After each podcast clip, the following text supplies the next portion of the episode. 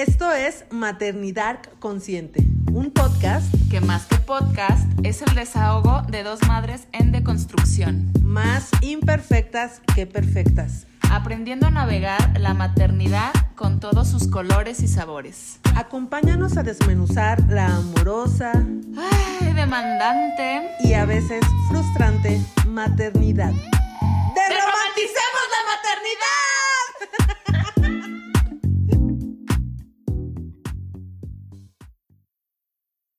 Bienvenidos a un episodio más de Maternidad Consciente. El día de hoy es un episodio muy especial porque por primera vez tendremos invitados especiales. ¿Y qué más que especial que nuestra gurú en este mundo de los podcasts, que ella fue quien nos instruyó un poco de cómo llevar a cabo este proyecto tan bonito y querido que es Maternidad Consciente. Está aquí con nosotros Cari Torres. Bienvenida, Cari. Hola, Vico. Hola, Amiga, preséntate y dinos quién eres. Gracias por invitarme. ¿Quién soy? Pues creo ser Cari Torres. es, pues, hago radio, también soy mamá, intento ser una buena compañía para mi, para mi chavo, ay, mi chavo ruco. intento también ser buena amiga y nada, eso, eso creo que soy. Pues el día de hoy nuestro capítulo se llama Maternidad sin culpas, porque Cari fue la primer persona que me dijo, olvídate de las culpas.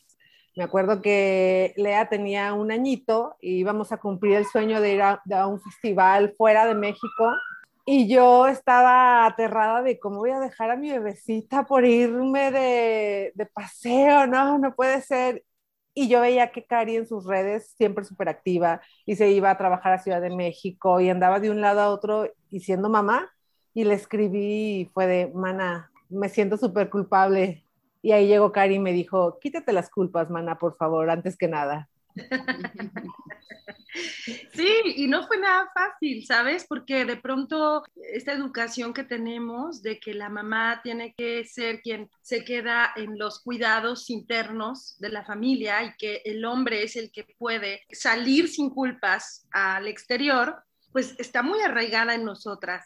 Es decir, no es que esté bien o que esté mal, es una elección, simple y sencillamente, o, o, por lo menos así lo entendí yo. Es decir, habrá quien elija, sí, quedarse a los cuidados del hogar y estar adentro y lo disfruta y, sabes, está en el servicio de su, de su vocación siendo madre. Porque déjenme decirles, amigas, que yo también descubrí que la maternidad y la vida en pareja es parte de la vocación.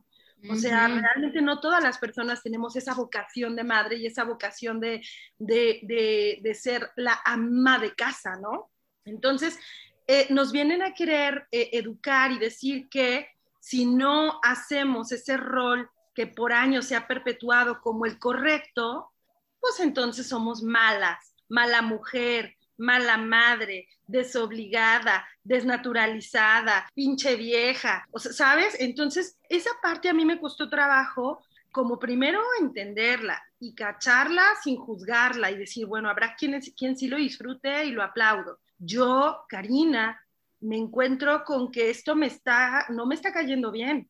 Realmente esto de estar encerrada 24/7 y estar acá no me está cayendo bien. Y, yo además pues también estaba en este, en este proceso de abrazar mi maternidad y, al, y, al, mismo tiempo abrazar a mi hijo y entonces me, me estaba costando mucho trabajo y entonces ahí busqué ayuda y empecé a entender esto que les estoy diciendo, ¿no? Que nada de culpas, amigas, o sea, también las mujeres podemos salir al exterior y también podemos seguir viviendo pues la vida, ¿no? Y obviamente eh, siendo responsables de las decisiones que tomamos.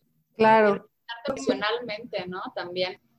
Por supuesto, profesional y personalmente. Porque también esa es otra, Meli. Fíjate que al principio, a los 40 días, cuando se terminó mi, ¿cómo se le llama? Mi puerperio.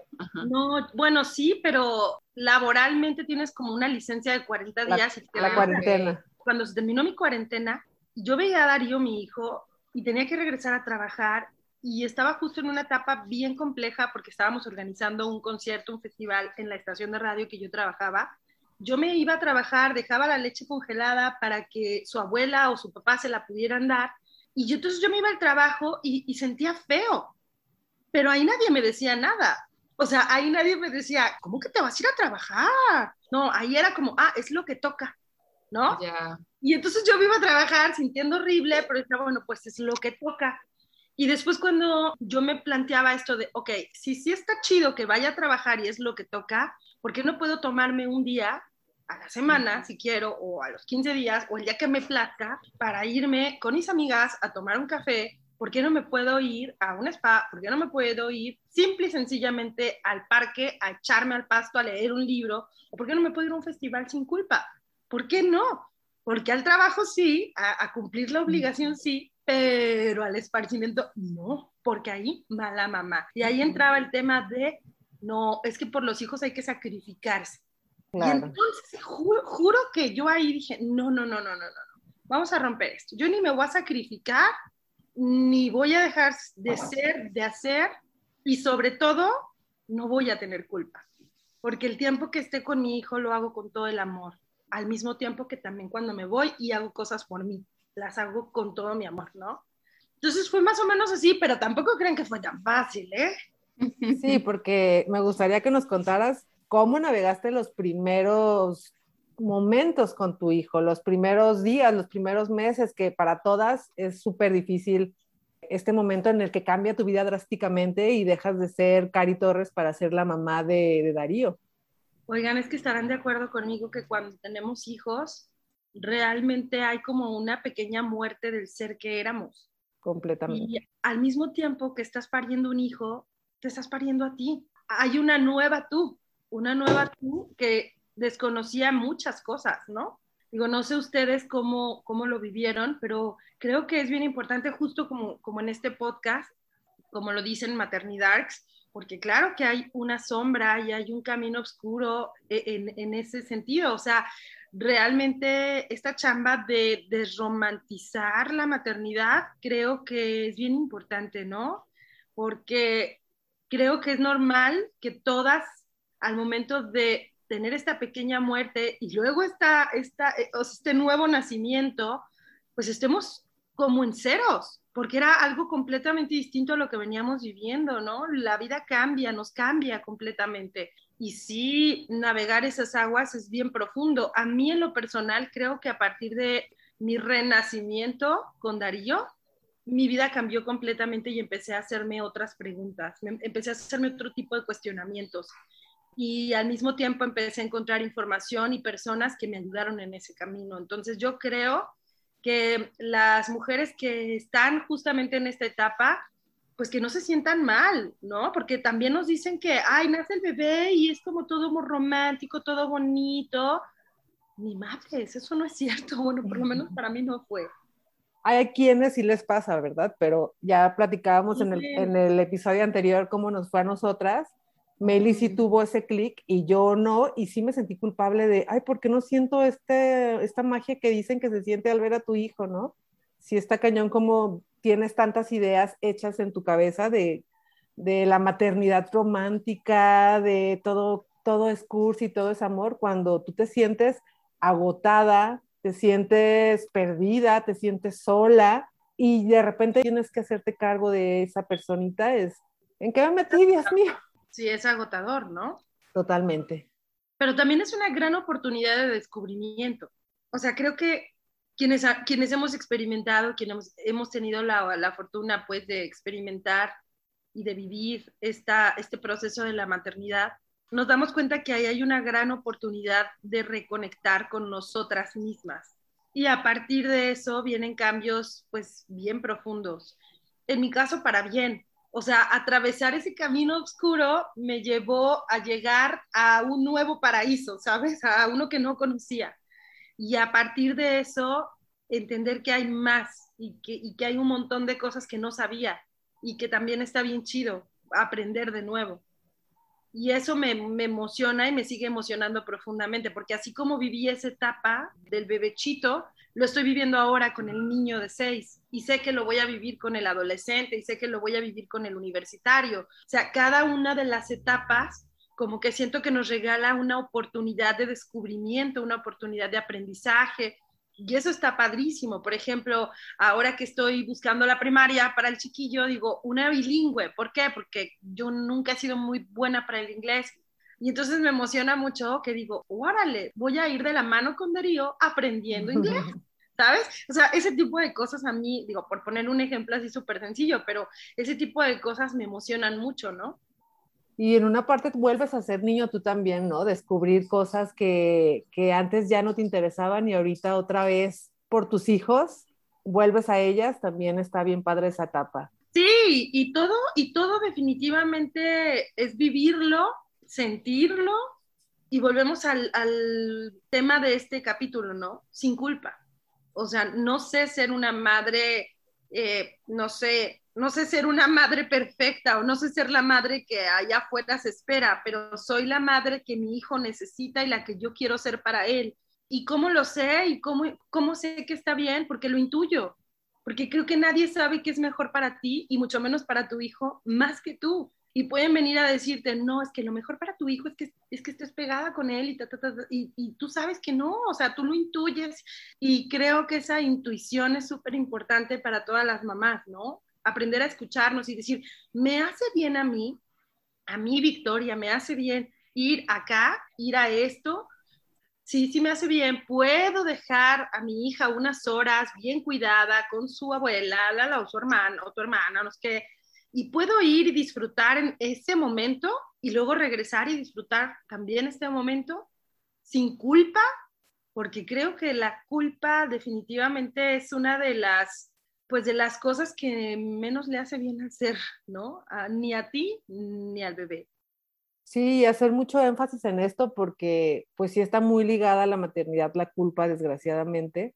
A veces no hay quien te diga que no está mal sentirte así, ¿no? Y que no está mal el querer hacer otras cosas, que no está mal el que no te sientas completa al ser solo madre, ¿no? No está mal. Claro, no está mal, no está mal. Volvemos a, a, lo mismo, ¿no? ¿Qué está bien para ti, no para los demás? ¿Qué está bien para tu hijo o tu hija? No para los demás. Como que creo que cada familia somos una, una célula independiente que tendría que hacerse sus propios cuestionamientos está bien que existan normas, reglas, ¿sabes? Allá afuera, está perfecto, pero cada familia debería de hacerse sus propias preguntas y debería de ver qué le conviene, o sea, qué le conviene internamente, qué le cae bien a la familia. Y, y creo que eso es bien importante porque también los niños lo aprenden. A ver, crecimos muchísimo tiempo con con esta onda de ser mamá es igual a ser este ser sacrificado, ¿no? Y entonces, entre más tú ibas creciendo, no sé ustedes, pero yo escuché muchísimo eso, es que yo me sacrifiqué por ti. Y, no saben ustedes, para mí, así, la piedra que se me iba haciendo en la espalda, como del pipila, ¿no? Así de, sacrificado por mí. Y entonces eso se convierte al final en una especie de responsabilidad para el pequeño terrible. O sea, dices, híjole, podré ser feliz si yo le impedí la felicidad y, y por mí se sacrificaron, podré ser feliz o, ¿sabes qué, mi amor? Mamá disfruta de esto, ama hacer esto, tanto, o, o sea, a ti te amo más, pero también amo hacer esto. Y entonces creo que lo van entendiendo, ¿no? Por lo menos a mí me ha funcionado. O sea, ahora mi hijo es como que nos ve y dice, ah, ya se van al festival. O sea, él lo entiende, ¿no? Ah, y mañana vamos a hacer esto y él va, y él va haciendo su propio plan, ¿no? Ustedes se van a ir al festival de adultos, pero mañana vamos a hacer esto. o sea, él ya, ya, ya sabe, no se quedan llorando, ni yo me voy llorando. Me acuerdo, me acuerdo muchísimo que me dijiste exactamente eso. Si tú te vas cuando te despidas de ella con un sentimiento de culpa, ella lo va a sentir. Va a sentir ese sentimiento a que me voy súper feliz, te amo mi amor, nos vemos dentro de unos días y regresas radiante porque fuiste a tu festival súper feliz, eso también se lo transmites a los morritos. Entonces es bien importante porque no había, no me había hecho consciente de esa parte de que los niños sienten eh, nuestras palabras de yo me sacrifiqué por ti, wow, qué fuerte, no me había hecho consciente de eso, ¿eh? había visto la parte de la mamá abnegada, pero no la fuerza que tienen esas palabras para, para los niños. Que todo lo que decimos tiene una connotación y una carga implícita ahí bien cañona para ellos. Y a ver, ustedes también lo, seguramente lo han vivido. Educa muchísimo más lo que ellos ven que lo que escuchan. O sea, o sea, sí lo que escuchan las palabras, pero el ver a mi mamá triste, sacrificada, el ver, el ver que mi mamá no se realiza, el ver que mi mamá, este, ¿sabes?, se siente frustrada. Y todo eso, además, entra, ¿no?, en este embudo que, que cuando sale, sale las palabras de es que me estoy sacrificando por ti. No, no, no, no, cuando yo esté grande, ¿cómo voy a ser feliz si esta persona que es la figura, la que más amo, se sacrificó por mí? Entonces, ahora yo qué hago por ti? Entonces me la echo aquí encima. ¿Qué hago por ti? Vámonos. Y te voy cargando porque, porque tú ya me cargaste, tú ya te sacrificaste. Entonces, sí es complejo, amigas. Luego, luego uno se tarda bastante en sanar eso en terapia. ¿eh? Sí, no, y aparte como dicen, ¿no? Que los morritos son esponjas y al final cualquier sentimiento, emoción que estemos pasando, navegando, pues ellos también lo van a absorber de esa forma, ¿no? Y chale, sí, yo tengo una como opinión acerca de la culpa, que para mí, híjole, yo muchos años, mi hijo tiene, va a cumplir 11 años ya en dos semanas, y los primeros años sí, o sea, estuve navegando con muchísima culpa porque pues lo dejaba para chambear, ¿no? Y me iba a trabajar otro estado y tal, como que también no estaba yo en, en el camino del autoconocimiento y no tenía ni siquiera como edificado mi propio sistema de creencias. Entonces iba como cargando así el sistema de creencias de mi familia, ¿no? Entonces, hasta que ya empecé yo a escarbarle a lo que realmente era yo y en qué era en lo que creía, utilicé o me convertí amiga de la culpa. O sea, porque al final yo siento que la culpa también es una mensajera y también viene a, ponerte así en la mesa cosas que inconscientemente a lo mejor no quieres ver y ya tú ves luego si te cacha en tu sistema de creencias o no es tuyo, ¿no? Pero yo sí siento que, no sé, la culpa me ha ayudado en un montón de cosas sabiéndola utilizar también, o sea, como cachando si, si, si el mensaje que trae, si es mío, o sea, si sí puedo modificar algo que la culpa me está viniendo a enseñar, o si ya es algo de sistema de creencias de, de mi familia, ¿no? Pero, wow, sí, sí, la verdad que navegar la maternidad siendo amiga de la culpa es, wow, otro boleto. Quiere de mucha responsabilidad, como lo dices, ¿no?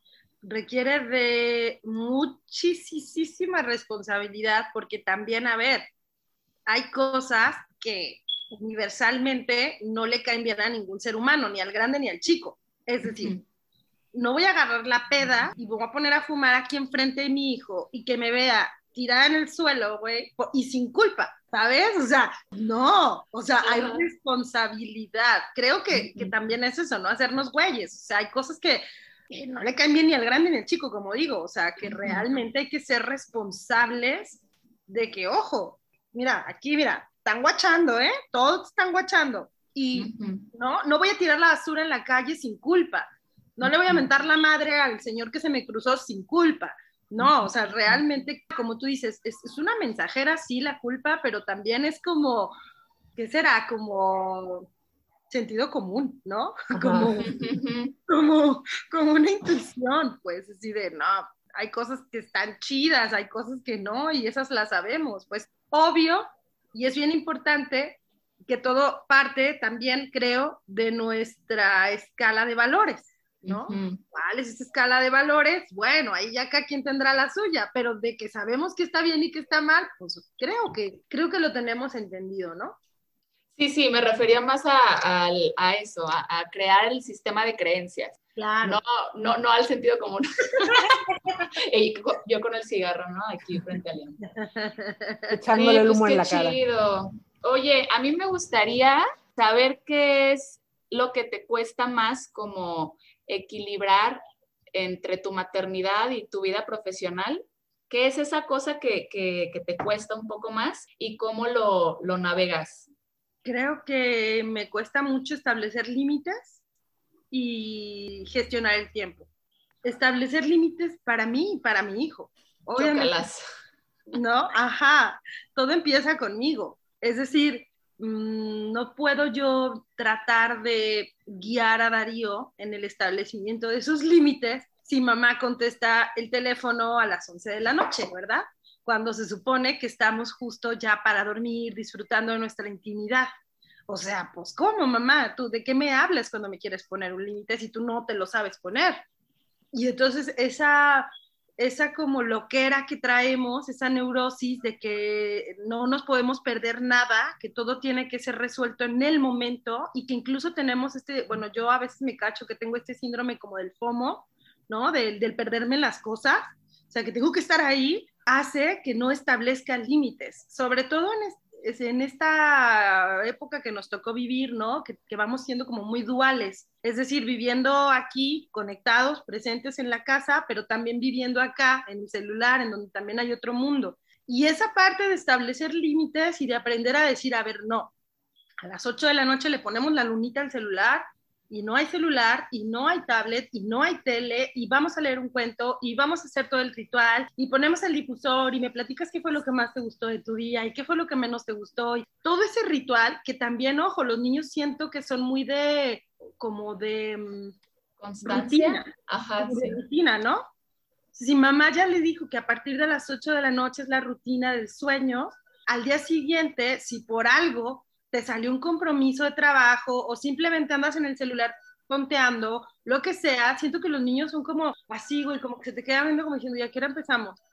Y entonces tú no lo haces, y entonces al día siguiente tú lo quieres volver a hacer y dices, ah, pues ¿qué pasó? Si ayer no quisiste, ¿no? O sea, entonces esta onda como de establecer mis límites, mis rutinas, gestionar el tiempo, saber que si dos horas se las voy a dedicar a la computadora y al trabajo, estas dos horas son de Darío, que si estas dos horas son mías, eso me ha costado mucho trabajo y además a mí me como que no me gustaba la parte como de las agendas, ¿no? Y, oh, voy a agendar todo, me parecía súper, súper cuadrado y no me gustaba y me parecía que coartaba un poco como mi creatividad y mi libertad, eso de andar anotando todo, pero ahora lo tengo que hacer, me tengo que correr hacia ese lado, porque si no lo hago, me comprometo con cosas que se involucran o que se meten en tiempos efectivos de Darío, por ejemplo.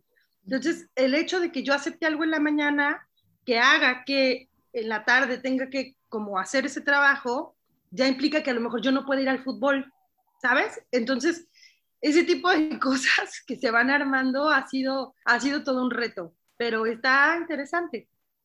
Híjole, sí, sobre el tema de los límites sí me espejeó muchísimo con lo que dices, porque, bueno, en mi caso particular, también como que me ha costado toda mi vida ese, ese tema, ¿no? Así, es, es algo que realmente no, pues no, no tenía límites, o sea, hasta que llegamos a vivir a la playa hace unos años, una maestra de Liam fue la que me preguntó, oye, ¿y cómo te va con los límites, no? Y volteé a ver hacia atrás y todas las cosas que, que yo sentía que no fluían en nuestra dinámica, así en mi maternidad o en nuestra dinámica del diario vivir, eran porque no, no tenía marcada, o sea, no había una pauta de límite. Entonces ahí eso ya hizo voltearme toda la atención hacia mí misma y ver que pues sí había una chamba tremenda que hacer en ese rubro, ¿no? Y pues ya me fui a terapia. ya fue como de, a ver, necesito apoyo, por favor, porque, porque no, no tenía idea, amigas, la neta que sí fue algo súper duro darme cuenta que a mi edad no, no tenía, no sabía cómo caminar con los límites, ¿no? Y me costaba mucho también eso como me daba cuenta también después que me robaba un montón de energía el hecho de no poner límites, porque no, de eso ya se derivaban un chingo de cosas más. Pero híjole, sí, esa parte es muy nuevo para mí. Yo tengo apenas unos tres años que la estoy trabajando así a, profundidad, ¿no? Así me metí de lleno en varias terapias y la verdad que toda la diferencia en cómo desarrollo mis tiempos y mi maternidad también y mi vida personal, ¿no? Porque le decía a Victoria hoy que hoy tuve así una crisis en la mañana y justo fue por los límites. Así, eh, estuvo loquísimo, ¿no? Y cómo se presentan pruebas y pruebas para que pues reafirmes y refuerces que al final los límites sí son una herramienta bien poderosa si la sabemos utilizar pues las escucho y, y, me pongo a pensar mucho porque mi, mi, Lea está chiquita aún, ¿no? Y apenas estamos como viendo ese aspecto, pero también soy súper mala con los límites, empezando desde mis límites. Sí me he dado cuenta que completamente las cosas con las que yo estoy ahorita trabajando en lo personal como la paciencia, como también pues los límites, como de repente cómo reacciono media visceral puede ser, y que estoy trabajando eso en terapia y en todo, en mis meditaciones y todas estas herramientas, las veo en Lea bien cañón. Ahí está todo eso, está en ella. Mi hijo, mi espejo. Ay, qué difícil. Y las escucho y digo, la mía aún está chiquita, pero si no empiezo a trabajar ya en arreglar eso, ya me voy a ver como las veo ustedes, amigas, sobre todo Mendy, que ya está más grande el de ella y... Que siempre se puede, ¿no? O sea, nunca es tarde para darte cuenta y como darle vuelta al volante, pero sí está más cabrón. O sea, claro, por supuesto, porque también el morro también ya trae una estructura ya marcada, su personalidad ya está desarrollada, o sea, ya no es imposible, pero sí es un reto 24/7 machín. Y es que ahí, por ejemplo, es como entender que los seres humanos nos vamos formando como por etapas, ¿no? O sea, como que, como que nos vamos configurando de los 0 a los 3, de los 3 a los tal, de los tal a los tal. O sea, hay etapas de, de configuración natural, ¿no? En la que psicológicamente se van desarrollando ciertas habilidades, en la que psicológicamente y cognitivamente se van formando entonces, por ejemplo, ahorita Lea, que de los 0 a los 3 fue una etapa, de los 3 a los 6 o a los 7 es otra etapa, y así, ahorita no recuerdo exactamente, pero sí hay como etapas muy marcadas.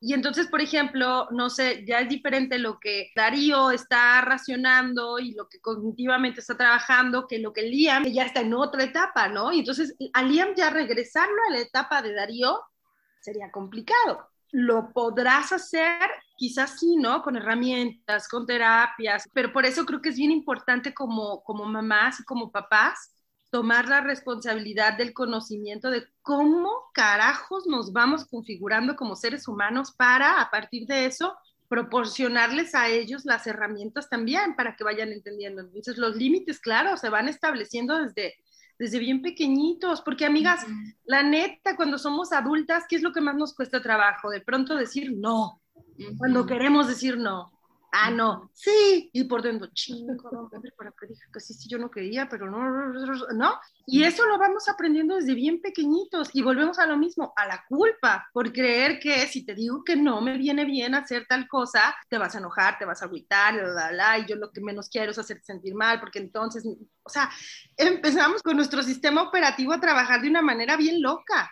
Entonces creo que desde ahí, partiendo de eso, pues está bien chido compartirles a los niños esta parte de, los límites, ¿no? Con todo el amor del mundo, porque también ahora, eh, hace poco la, una, una psicóloga me decía que estamos en una onda de los, en una generación de niños que no saben aplazar el placer. Y entonces yo dije, ¿what? ¿Cómo? Y me dijo, claro, pero ese es el resultado de padres que no supieron poner límites. O sea, los papás no sabían ponerse límites a ellos mismos, ¿no? Entonces luego no le pusieron límites a los morros y entonces estamos viviendo una generación de niños que no saben aplazar el placer porque no tienen límites, porque todo lo quieren en chinga, lo quieren ya, en paz.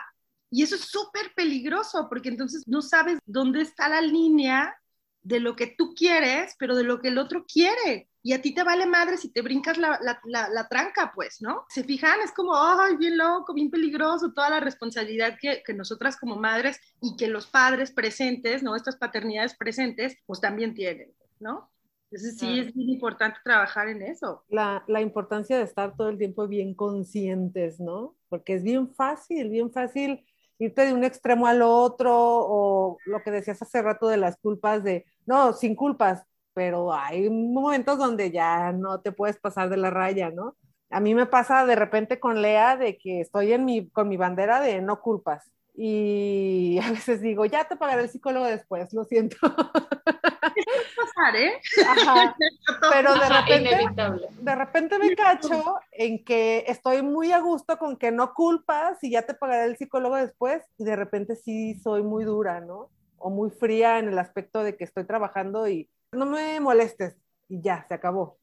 Y, ella sí lo entiende, es muy noble, pero sí me cacho que de repente sí me paso. Entonces hay que estar siempre bien conscientes de no pasarse de la línea y pues sí, no tener culpas y marcar límites, pero también a uno, ¿no? También marcárselos uno mismo. Claro, porque yo pienso que en ese sentido que nos tocó en plena pandemia trabajar en casa, ¿no? Y que todo se redujo a la casa, la oficina, la escuela. Si no establecíamos estos límites, pues iba a ser una locura. Entonces, yo, por ejemplo, veía algunas recomendaciones de algunos que decían, mamá, establece una orilla de tu casa, así una esquina de tu casa, como tu oficina, y ponle un letrero al niño y dile, esta es la oficina de mamá. Y de 9 de la mañana a, 10, no sé, a 12 del mediodía, mamá va a trabajar, a menos que sea algo muy urgente, puedes entrar a la oficina de mamá, pero si no, de 9 a tal, tú también estás en la escuelita. O tú también tienes estas obligaciones, ¿no? Ya sea limpiar tu cuarto, hacer tal cosa, y ahí se va estableciendo. El problema es cuando esa oficina está cerrada de 9 de la mañana a 9 de la noche y no hay tiempo para el niño. Ese es el problema. Ahí sí es como que, bueno, también tú, ¿no? ¿Dónde está tu propio límite? O sea, ¿cómo le pones el límite a él si tú no tienes el límite? Siento que, que, que, va más, más como por ahí, ¿no? Sí, justo así me pasó, que estaba sumergida en el trabajo y era de que estoy ocupada, entiéndelo, trataba de explicárselo bien, pero había momentos que, no sé, una junta en Zoom y llegaba y yo nada más era de mi cara de perra y aléjate, ¿no? Y sí, buscar ese equilibrio porque tampoco podemos ser tan, tan duros con ellos. Claro, pero también tampoco tan duras con nosotras, porque pues cómo vamos a encontrar el equilibrio si no hacemos el prueba y error. Ah, sí, ahí ya vas aprendiendo. Por eso, conscientes. Amigas, y ahí vas aprendiendo a decir sí y no.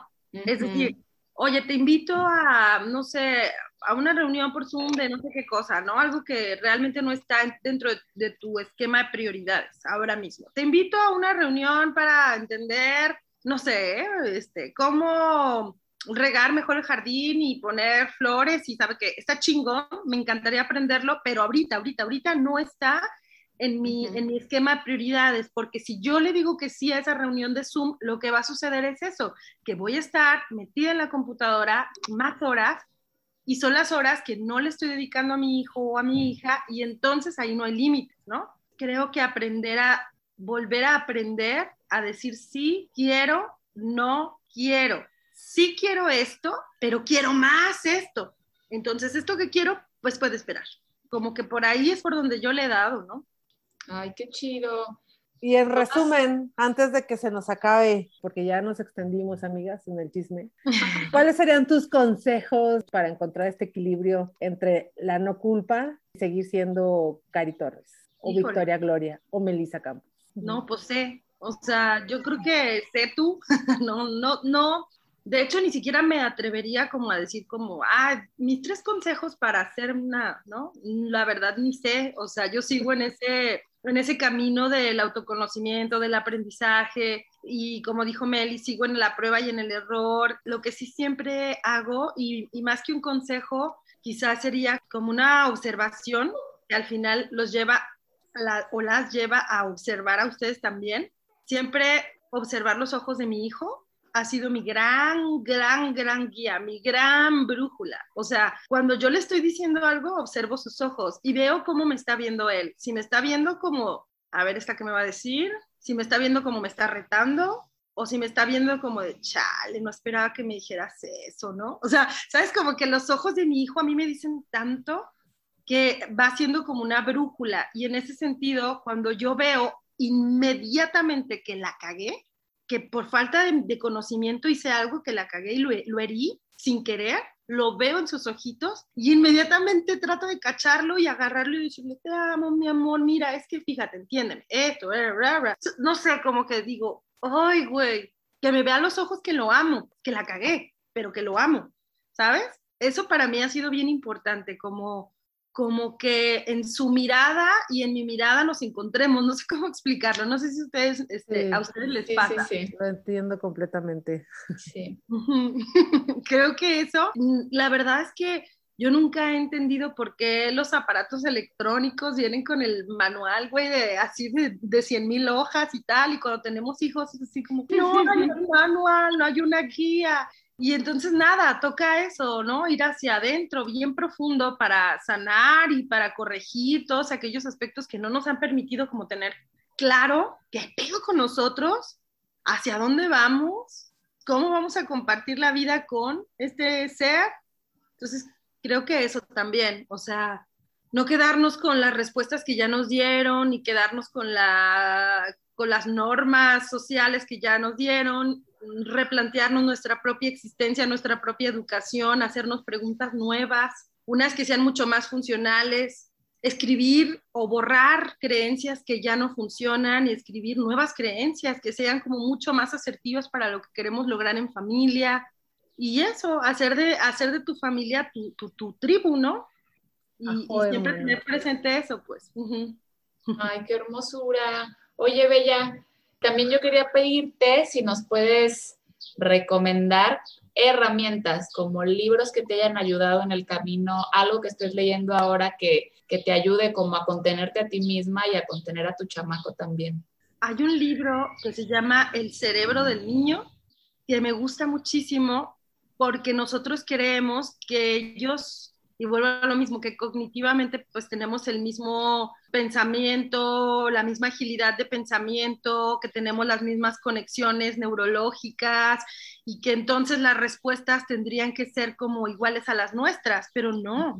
El cerebro del niño realmente se va configurando de una forma completamente distinta a como lo tenemos configurado nosotros. Y entonces si aprendemos a hablarle al niño de acuerdo a su etapa, va a ser mucho más sencillo para nosotros poder establecer una comunicación mucho más asertiva con él, porque a veces es como que les estamos pidiendo que piensen como nosotros. No mames, les llevamos años. Nuestros surcos cerebrales ya llevan años formándose, los de ellos apenas. Entonces, creo que, por ejemplo, ese libro es muy bueno, El cerebro del niño.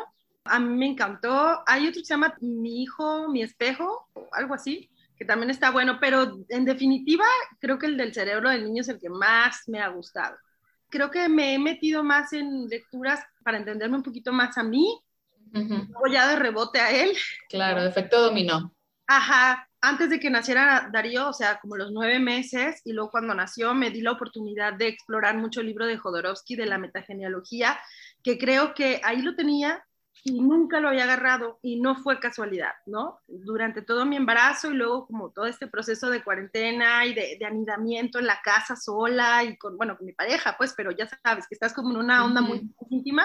Eh, también ese libro que es enorme, la verdad es que ni siquiera es como que lo leía así como correllito, pero iba, iba entendiendo ejercicios, iba haciendo cosas que al mismo tiempo me iban conectando con, con, pues, con mi árbol genealógico y que al mismo tiempo me conectaban y me hacían mucho sentido quién era yo y qué cosas me gustaría sanar para que luego Darío no las tenga que sanar por nosotros, ¿no? Este, ese libro también me gustó mucho en esa etapa, en ese proceso. Y bueno, hay varios, varios libros o varias cosas o varias herramientas, pero creo que esas dos a mí en este camino de la maternidad han sido como, como Biblia.